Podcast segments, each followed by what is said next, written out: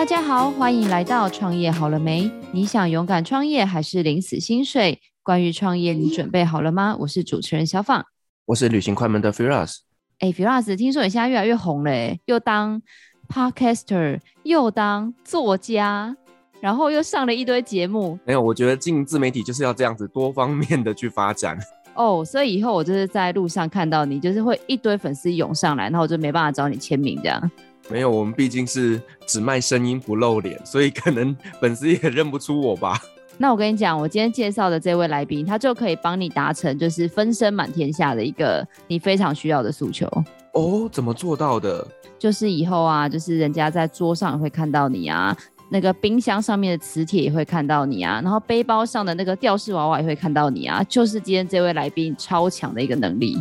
真的吗？哎、欸，赶快介绍给我认识一下。好啊，好啊，我们来看看我们怎么来制造 Firas 的分身。我们来欢迎我们今天的来宾是我们的新月精品有限公司的负责人新元帅，欢迎元帅大哥。Hello，我是新元帅，大家好哦。哎、欸，叫再去啊不？这名字听起来就好像什么大将军呢、欸？哦，没有啊，就去拜拜的时候看到有一个刚好刻在我那个名字上，叫做新元帅，我就把它用来我的那个艺名了。哦，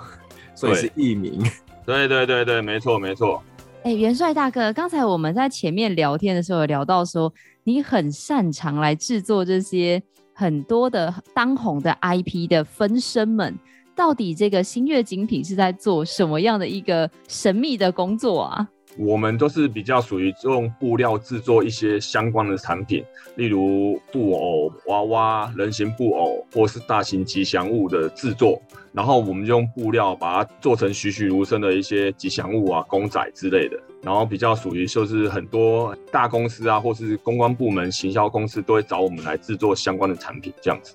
Firas，你知道吗？那个元帅哥他们很厉害，我看他们的网站，他们不是只有一般的 IP，他们连迪士尼都有做到哦。哇，连迪士尼这 IP 都可以拿得到，这不简单呢。对，因为我们之前有做过这个东西，算是品牌合作，或者是跟他协力合作出来。像米奇最大展的那只三米的米奇，就是由我们跟其他的公司一起通力协力，然后把它制作成功的。那新大哥，我很好奇，就是你是因为刚刚讲到你们家的东西都是布料为主，所以你是学裁缝吗？还是你是什么因缘际会来开始了这份工作？哦，就是算是，其实我不是本科出身的，然后我比较属于说算半工半读。我很早就出来出社会就开始做生意了。那一开始我是在因缘机会下，然后人家介绍在台北市迪化街的永乐市场，然后。做像是布料的送货啦、业务之类的。那在一个场合，我看到一个很年纪很大的人，然后就看他说：“嗯，怎么年纪那么大，还在拿一支剪刀在那边剪布？”我想我应该以后不会这样子吧。所以我就刚好有一个契机，我就自己跳出来，跟我的一个 partner，就我干妈，然后一起合作出来，然后去啊成立这个新月精品有限公司。那在这次期间呢，我们也是算是白手起家，然后我们把算是台湾比较最早的用布料去网拍的一个成员之一啊，所以我把这个网络其实的行销很早就用在布料上面，所以我们就是会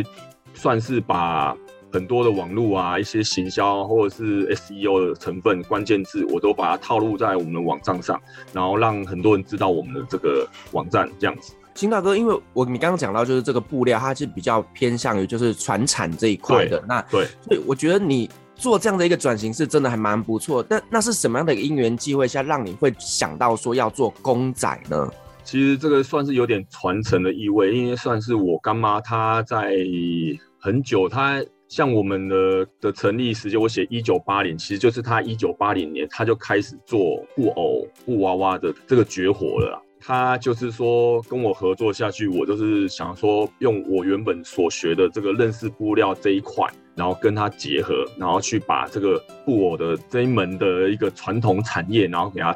延续下去这样子啦。所以我们才把这个哎网络啊结合现在行销，或者跟一些大公司的一些合作，然后我们就把它呈现更多的多才多艺这样子。我好好奇哦，就是题外话问一下，就是因为像我理解很多的这种塑胶射出啊，或者是一些金属铸模，它其实好像都可以大量生产。那像其实一般人对布的这个形象，就还是一针一线要缝出来。那所以这个娃娃公仔早期应该是用手缝的，现在还是吗？还是它其实已经可以批量生产了？其实也是程序上哈，算是如果说我们要先从从无到有第一支，那就是一样是先画图，然后纸板，然后再您刚才讲的就是手缝制作，用裁缝机。其实，在世界各国，包括最大的生产基地中国大陆，还是这么做，因为它不像金源代工有机器手去弄，然后我们还是得要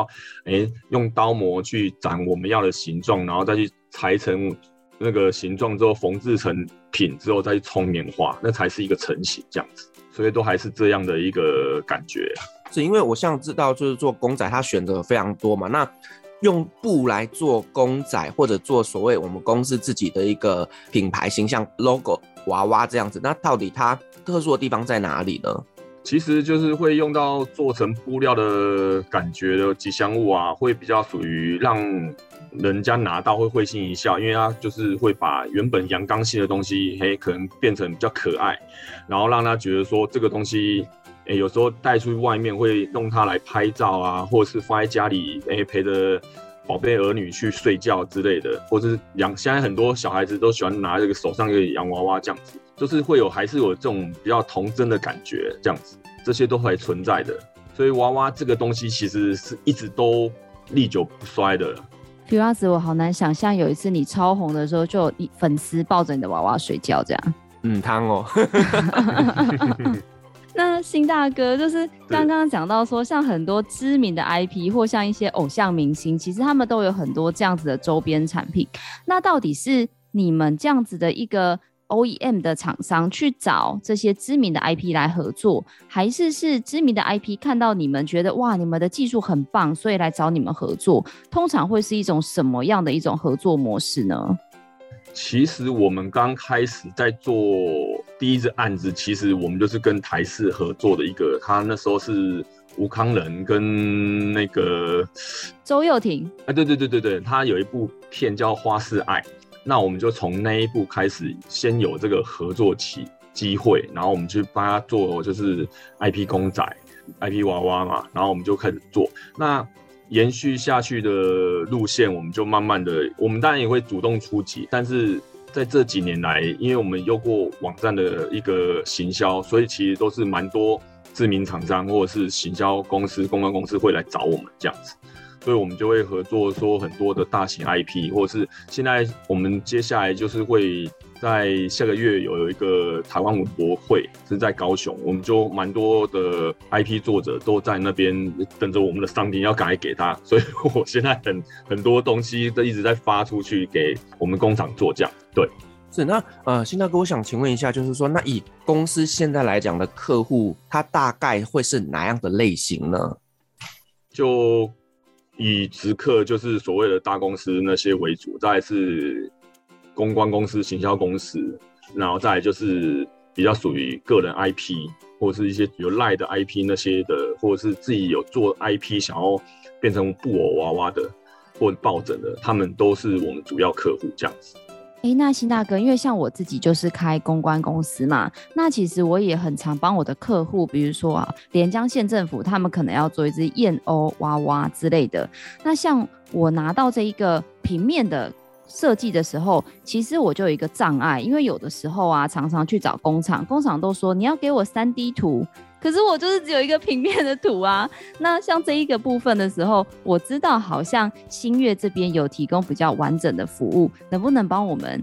介绍一下？或像我这样公关公司，到底要怎么样跟你们合作会比较好呢？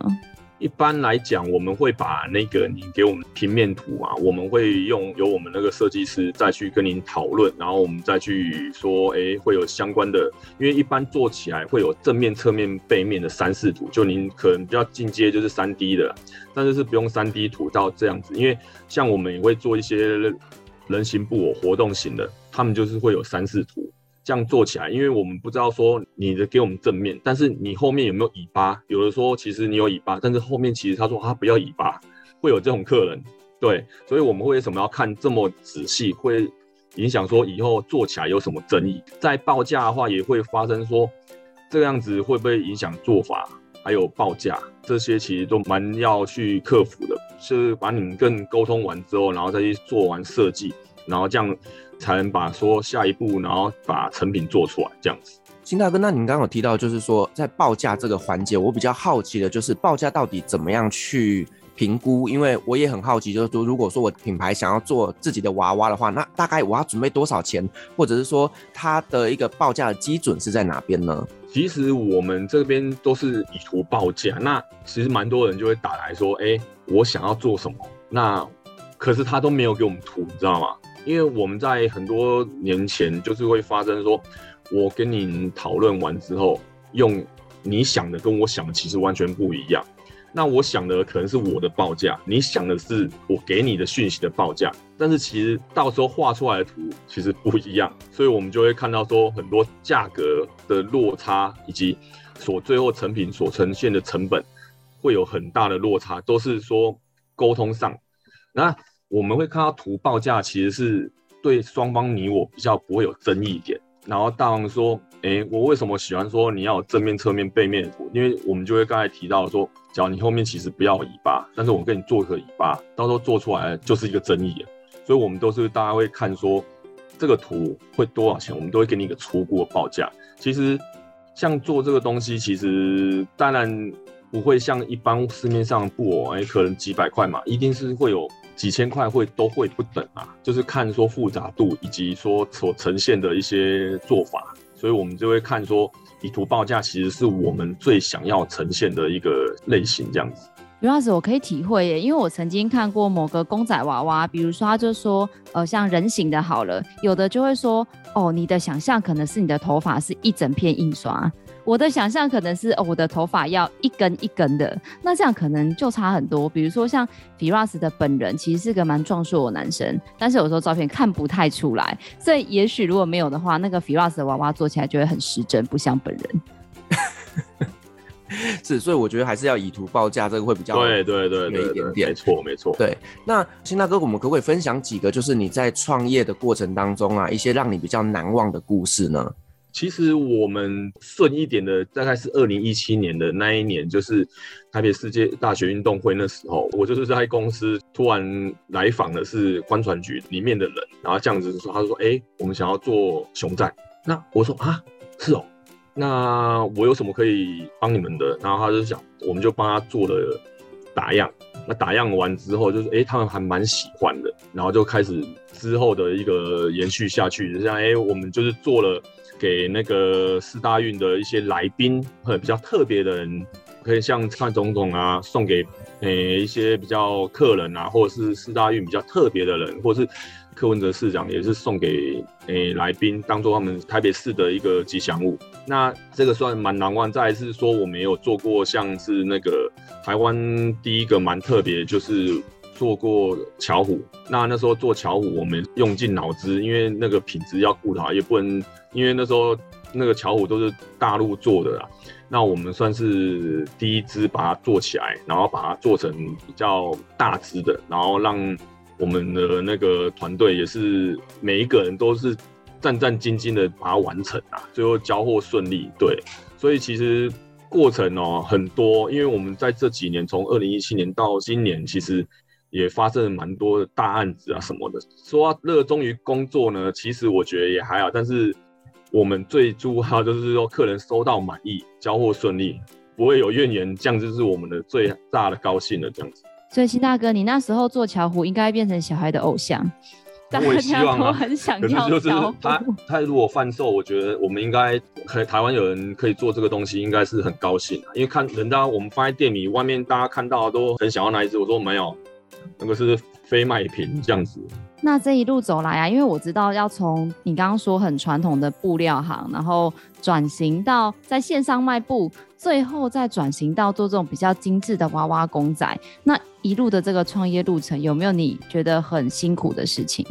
嗯、欸，其实每一个案子啊，我们在制作的时候，我们都会从图稿完成到量产，其实我们最感到辛苦，就是时间上的压力，因为我们每一次做的东西其实都会有一个交期，那这个交期如果没有完成，重而罚钱，少而就是你失去了对客户的信任。那其实在这一个阶段，其实我也是因为这样，然后时间压力，然后客户压力，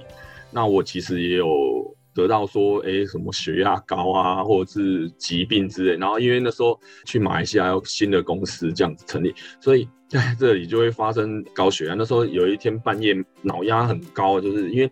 我在想，我都是永远都是以客户立场说啊，我要怎么赶快交货啊什么的。在那节骨点其实是蛮痛苦的，所以有时候我都在交货的时候，我都会去烧香念佛，然后哎呦拜托哎好啊，经过关哦，无安呢。还是什么物件无搞掉哦，我紧张你知哦，所以常常都会这样啊。在这一两年，尤其是这疫情期间啊，或甚至去年的时候，哦，还发生突然没有事做，我还会慌，我还得到忧郁症，我竟然会这样。然后我就是为了自己啊，想要做事，我还跑去全联去打工哎，就是让自己有事做。其实我就是不要让自己停滞下去，就是要让自己有事做这样子。然后我就慢慢的把一些比较重大的东西就交给我同事去处理，让自己分担一些责任。所以我觉得说，现在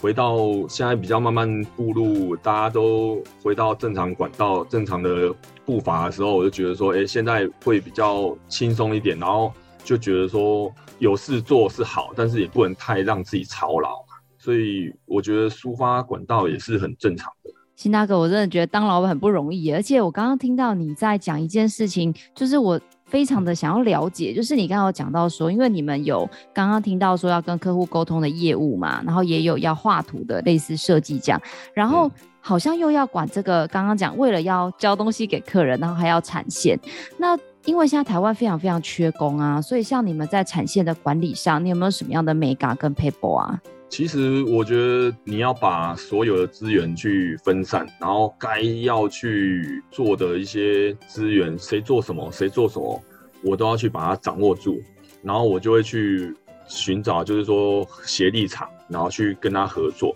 那包括我们一些配件啊，我也会尽量去找一些源头。当然，我们也会碰到说，现在现在原物料比较贵，那我们就会碰到什么东西很贵啊，你要赶快去找替代方案。其实这些都要在脑中去想，或者是你这个案子其实已经火烧眉头，可是你生不出来，你要怎么办？那你就要赶快去想替代方案，就是人家讲的 always have plan B，永远要准备 B 计划啊，不然有时候哪里来啊，做不出来啊，你要赶快想要怎么处理。所以我我的那时候就是觉得说脑筋一直在想这些事情，所以难怪会有时候。也就会让自己很急躁了，所以这些事情就是一直在脑寻找，然后所以说现在案子一进来，我就会开始说，哎，这个要赶快交给谁处理，我就比较属于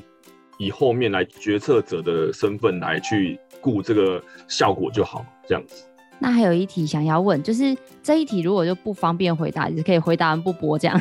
我还是好奇问一下，嗯，嗯，那新大哥还有一个就是产业秘辛也想问你，我不知道算不算啊？就是因为像我自己做食品类的商品嘛，然后最近不是国际原物料大涨吗？那我就非常好奇，想知道说你有遇过那种就是报价之后，结果像你刚刚讲的原物料调涨很多，然后导致你可能在交货上或在成本上不堪负荷的状况吗？其实有诶、欸，但是我我这个人哦，我如果接了下去，我会跟我自己的工厂讲说，这个东西还是要接啦。那有没有亏钱？我说我少赔都没关系，但是我我是觉得说货要交出去，那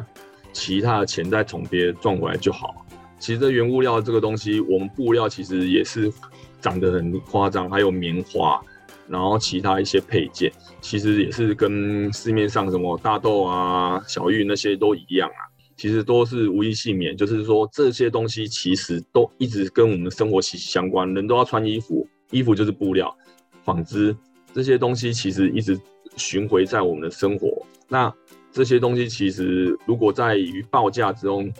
你报出去，其实就像泼出去的水，已经没办法收回来。客人其实不会去理你这些，因为你给他报价完之后，他签回，他不会跟你讲说，哦，我还要再涨回，那是不可能的，其实是不可能的。其实也只能默默承受。但这我这边做法就是少赔为主啊。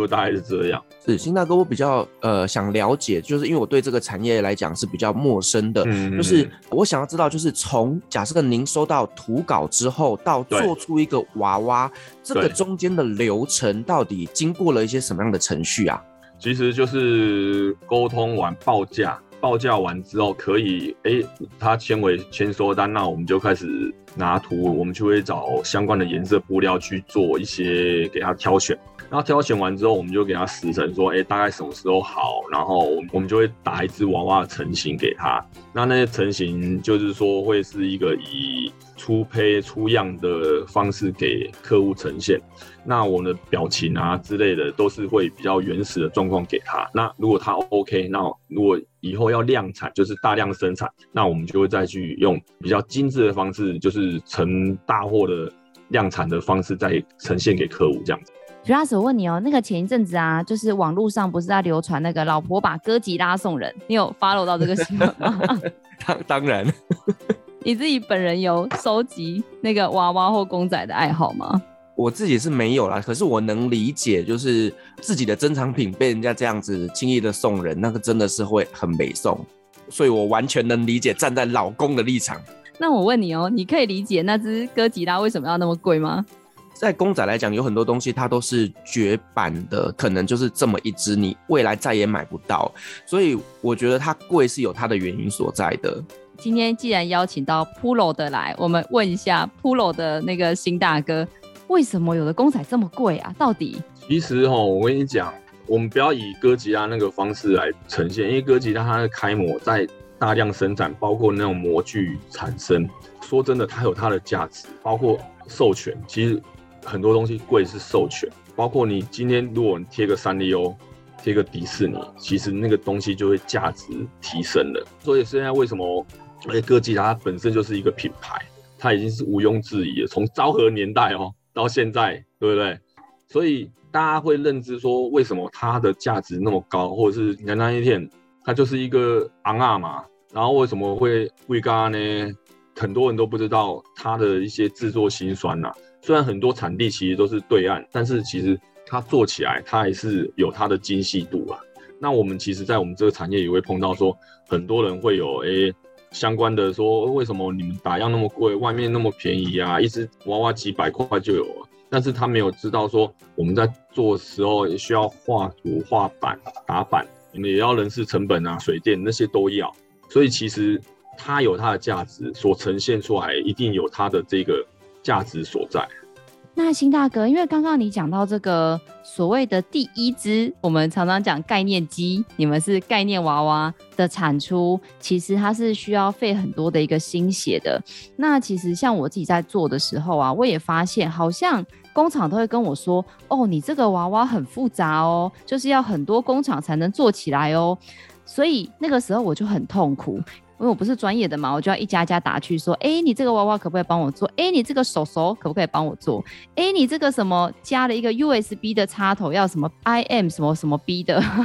嗯、就是有一个那个商检局有规定的那个东西。对，对你们来说，你们是只做公仔布料的部分吗？还是其实你会帮客人全部都做到好，不需要像我这样子还要一家一家去找？我们还是以布料的商品为主，因为这个东西算是我们专门的。那当然也是会有碰到说有人想要说一条龙全部包嘛，那会有客人说您刚才讲的那种模具组的或者是 USB 的那种，其实也有客人问过，但是这个东西其实有时候就是超乎我们原本的职业，但是我们也会帮他客户去协力找这些东西，但是这些东西有可能都是不一定都会在台湾制造啊，其实蛮多都是在中国那边制造这样子。所以很多东西，其实我们在台湾能找到的东西，或想要制作的东西，其实已经慢慢少了这样子，因为还是没办法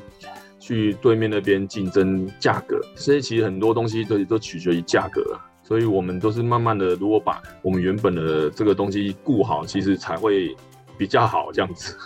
好，那新大哥，就是前面我们聊了很多，就是不管刚刚讲的台式啊、迪士尼啊，或者像三丽鸥。还有巧虎这些大的牌子，感觉都是很知名的 IP。那我知道，因为现在代工越来越难做嘛，大家不都开玩笑说，代工厂，就是毛三到四，就是非常的辛苦。那你们在做了这么多年，有打算要做自己的东西吗？其实一直有啦。那当然就是说，这个东西其实我们一直有在想要规划自己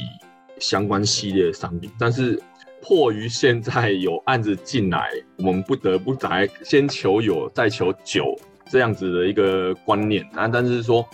我们其实自己想要做 IP 的这个想法一直都有，包括我们之后也想要教学啊，或者是想要做剧团，这些其实都是我们未来的计划。那当然有时候想要做这些的时候，案子就进来。像我们上周我们才做那个新风之谷，他有一个雪吉拉，然后去合作一 Justin 那个。台湾蛮知名的设计师，他在台北表演艺术中心那边发表一个服装设计一个 party 这样子。那算是这个东西，其实有时候案子一进来，我们必须要赶来合作，因为那个时候合作一下去，然后你就会发现说，时间其实大概一天二十四小时，至少十六个小时都花在那边了。那边就包括制作这样子。所以其实我们想要做 IP 这个东西，其实我们一直有在。我们的脑海里要做，但是就是现在也是希望想要说，把那个东西先做完，客户给他们先把那个他们的活动顺利这样子。其实像今年我们也有自己也有做一个吉祥物在那个我们的公司这边。那其实像他今年就哎让那个一个好莱坞拍片的，他就拿去用，到时候我们就会诶会绣上我们公司名字这样子。所以我们其实。IP 这个梦想是一直都有存在的，有时间我们会做下去的。对对，哇，这样听起来真的是非常非常不容易。那我想再问一下新大哥，就是我们刚前面聊了这么多，就是关于这个产业的一个整个转型也好，或者是说它的整个制程也好，我比较想要知道，就是说在这个产业来讲，你觉得最主要它的核心价值是在哪里呢？这个核心价值其实就重于说，我们如何把这个传统产业去。先把它立足起来。那为什么很多这种传统产业都会外移？其实我觉得人的核心价值有没有把它做到？那有没有把观念思想想要把它用心去做这一行？那我当初来做这一个的话，其实我没有很想说，哎，我真的是以后会做这一块。其实就是算是有点办公加出去这一块，然后让自己说，哎。我为什么一开始，因为也是一开始我在说是跟客户去接谈的时候，我会觉得说，哎，好像哪里不对劲，一些相关的一些说法，或者是该说的，其实都没有到位。那也是要慢慢的把自己去把它学习。其实我们最快的实习方式就是去开会，去开会，一直开会，然后开到自己也有略懂略懂，然后再还好还好这样子。那这个也是我们常常碰到的啦。那有些东西其实你就是用你的油舌啊、滑枪啊，去把这个东西，其实啊，你就是这样。客人，因为其实百分之八十的客人，他觉得这个东西是要由您主导。可是有时候主导完之后，他们的人就很多，然后他们就每个人都有意见。意见完之后，其实都是七嘴八舌。这个东西完之后。其实是我们最讨厌，就是说你开个会叫一个 team 来，你知道吗？一个 team 就其实八九个，然后每个人都有每个人意见。那所以说你想要做的东西，你想做出来的东西所呈现的，其实有五个已经觉得不错，然后第六个、第七个就觉得说，哎，好像哪里不对。第七个就觉得说啊，好像那边怪怪的哦，所以你就要又要重新来这样子。其实我们最怕的就是这些啦。那这个东西修正也是我们常常会碰到的问题呀，所以有时候我们会尽量让自己，也不能让客人牵着鼻子走，这是说真的啦。所以，我我们常常会把自己也是要一门弄那个生气的那个 脾气先修炼起来，不然真的有时候会在那边大发雷霆，都会让自己在那个面子上有点损失。所以我们常，所以当。这个价值所在的话，其实就是说，如何把这个布偶，哦，呈现出来，让每个人都闭嘴，那就是核心价值所在。对，每个人看到说，哇，就是这样，完美，perfect，对，就是这样。就米老鼠本鼠就是长这样，请不要有任何的意见。没，没错，没错，没错，没错，真的。哎、欸，比方说，我真的觉得很不容易耶。你也知道，我们家是做吃的嘛。然后我最近在开发一个叫做马祖老酒黑糖珍珠奶茶。天哪 我没有办法想象那什么味道。然后你知道吗？试喝的时候，就会有人说：“哦，这个太甜。”哦，这个不甜，没有黑糖味。哦，这个老酒味太浓。哦，这个酒味太淡。哦，这个珍珠不够 Q。哦，我觉得心好累。对，每个产业其实都有它 不容易的地方。对呀、啊，所以我可以想象哎，因为你知道，像我觉得清大哥做的很多东西，其实就并不是活在生活中的。比如说，没有人亲眼看过海绵宝宝长怎样。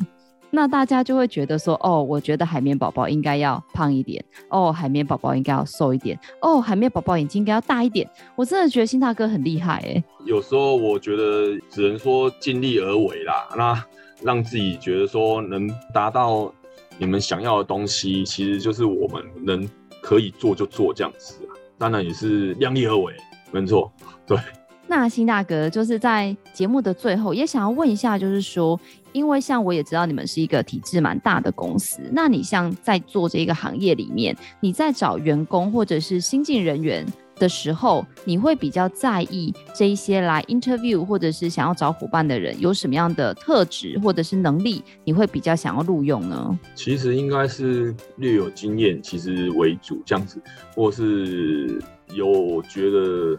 诶，想要所谓说这个些产业不会觉得太无聊，然后比较属于说可能常常要去工厂那边啊，去订货啊什么的。那再是设计的方面也是会有一点小天分啊，比方说哎呀很厉害那种，不用这样的，我们不用要求到这样，那就是会觉得说，诶，可以我们讲的话，然后大家心平气和，然后。不会有什么冲突，对，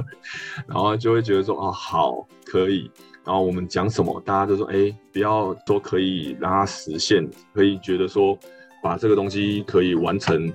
双方的理念这样子。那对于这之后会想要进来我们这个行业的忠告，会觉得说，如果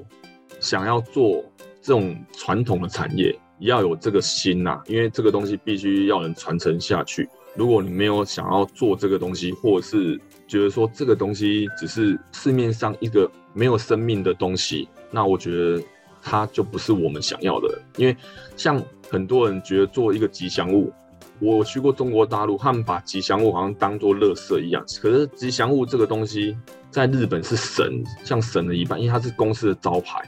他们是自己有一个 VIP，是一个休息室换装。我们那时候去看过，那时候皮卡丘来，他们就自己一个换装的哦。可是在中国大陆是，你也看到那个身体起来，然后就一个头在走来走去，人的头这样走，然后这边脚边动这样子。在台湾，我们其实也在教导，不能这样。其实很多这些其实都是要让自己觉得说，不要把这个东西当做儿戏呀。所以要进来这些人，我们都会觉得说，你要自己觉得说，要有顽童的心呐。但是也要有一个创作力，或者是有点多才多艺的一个心理，这样子。对，我们都会这样子跟大家进来就说：“哎，你觉得要做这一行，那你可能要先知道说每一个细节，我们都会慢慢教导。所以才是说，如果以后想要做我们这一行，我们都会跟他讲说：嗯，你必须要有多才多艺，因为客人很多妖魔鬼怪的东西会进来，你要怎么克服？然后。还有你的那个心脏够不够大？这个真的是有这个要求，这样子。那个邢大哥的妖魔鬼怪是真实意义上的妖魔鬼怪，我听了都笑了。其实就像消防你一样，你也会面对很多的妖魔鬼怪。金大哥，我好奇耶，因为我在你们网站上看到很多是那种小的娃娃。但是好像你刚才又听到说你有做过很大的，所以你们是那种里面可以有人在走来走去的那种娃娃，你们也会做吗？还是你们就是比较做是像大型的像装置艺术这样子的？有，我们一开始其实我们在成立这公司，其实是一开始是以这个为主轴，就是人形或者说真的活动型人偶或者人家讲的吉祥物。那我们就是用它来做我们公司的一个出发点，然后才延续下去有做布偶娃娃，然后抱枕。那那个人形的，其实我们刚才就跟你讲了，这、就是东西其实就是需要尊重它，不是把它当做弄完之后就丢到旁边。像我们最近很多像银行类的公司吉祥物，其实他们都把它当做公司的门牌去展现出来，然后让觉得说，哎、你们公司有做这个，就会哎、想到我们这样子。其实我们一直都是有在做这一块。Firas，你可以做一只那个中东土耳其娃娃，就是整个蒙面的那种吗？男生又不用蒙面，男生也是包头巾啊。我觉得 Firas 的中东娃娃应该蛮 Q 的。我觉得可以来思考一下，好像蛮好的。对啊，就跟猫大爷一样，他到哪里就用那只猫就可以代表他。以后你就是，我就把你的娃娃放在那个录音室前面。可以可以。镇宅保平安，节目都会顺利，网路都会很顺。我觉得真的很可以，来宾都不会那个，口才都很顺利。你有没有觉得很重要？就有点像乖乖一样摆在那一边。哎、欸，如果真的可以让每一个来宾口条好好，不要跳针，你的娃娃会热卖哦。应该就是你知道，Podcaster 跟 YouTuber 人手一只，我觉得蛮好的主意。好哦，金大哥，你还有没有什么特别想要说的？其实我们这几年来啊，像我的行销策略比较属于就刚才讲了一些跟公司合作。那其实我们这一两三年，其实就跟很多的像这群人，我们有帮他发行抱枕，我们也有做展览。其实我们一开始出来的时候，我们就是用展览的方式来做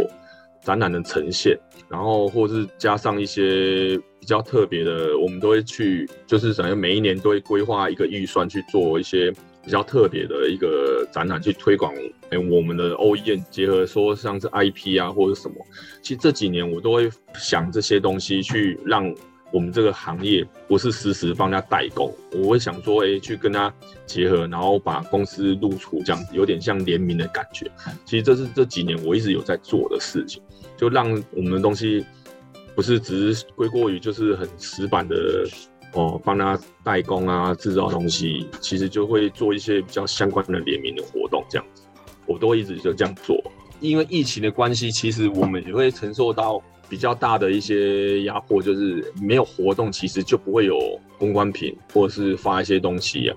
那这一两年，其实我们也会呈现说，疫后生活怎么办？我们其实就一直有在想说，把这些东西归纳之后的路线，像我们之后想要说，哎，像教学啊，或是剧团的成立，其实这是我们未来想要把它呈现出来。包括刚才讲的 IP 啊，这些其实我们会有时间方向。都会把它列出来，会赶快去执行。对，就大概这样。哇，我很期待耶，Firas，就是因为我真的觉得，像我们自己也是从我们当然有点不一样。我虽然不是做代工，但是我从做顾问到有自己的品牌，我真的觉得这条路很不容易。那我也非常的期待新大哥你们的剧团啊，甚至是如果说你的开课是缝布娃娃的课吗？哎、欸，对啊，没错。我们其实有在想说要。去偏乡那边去教一些人去做这样子，我们有想到这个计划，这样，因为我们的老师，虽然我干妈她其实都是做这个出来的，那其实她也有在学校有教过课，那我想说这个技术也不能让它这样消失。我可能讲我这个年龄比较大，以前我们都会缝纫课，哎、欸，不是有缝那个龙猫娃娃，哇，你你们可能都不知道有没有啊？其实我们在国中其实就已经在。拿针线跟他唱针线琴了，其实都已经有这样。对，其实这些事情都跟我们有息息相关。一针一线，其实哎、欸，哦，哪里有破洞，其实就会拿针线这边缝缝补补啊。对，这个东西其实一直都存在的，所以这个传统的技术我们不能让它断掉。这样子。好哦，Firas，我们针与线缝起来，就是新大哥去办缝纫课，然后你顺便去办旅游讲座，你看多棒！嗯，我们可以出吉，还可以出吉祥物啊，在在旁边跳来跳去啊。三个 Viras，一个在讲课，两个在跳总统舞，肚皮舞摇起来。对对对对。哇，Firas，今天我很开心邀请到秦大哥，哎，就是因为你知道吗？女孩子嘛，虽然我对娃娃会有一点过敏，但是女孩子总是喜欢很多娃娃，尤其像我的妹妹啊，她是睡双人床，但是我每次回家都没有地方睡，因为她的床有一半都是娃娃，还不准我动她哦，就说那是我的企鹅，你不能动它。其实真的很多人，除了那个老公哥吉拉之外，其实现实生活中我知道也是有很多人把娃娃。当成陪伴他从小一起长大的这样的一个玩伴。那所以也今天很谢谢秦大哥跟我们分享他从以前的传统的布料转型到数位，再转型到跟国际接轨这样子一个娃娃的一个制作。那当然，如果像在收听这一集的观众朋友，如果你想要找到高品质的，可以帮你做出非常精致、精美又实用度高的这个娃娃的话，也都欢迎联系我们的新大哥。我们也会把新大哥联络的资讯，还有他的官方网站放在下方的资讯栏。如果你喜欢我们的节目，也别忘了给我们五星好评加分享哦。创业好了没？我们下次见喽，拜拜，拜拜。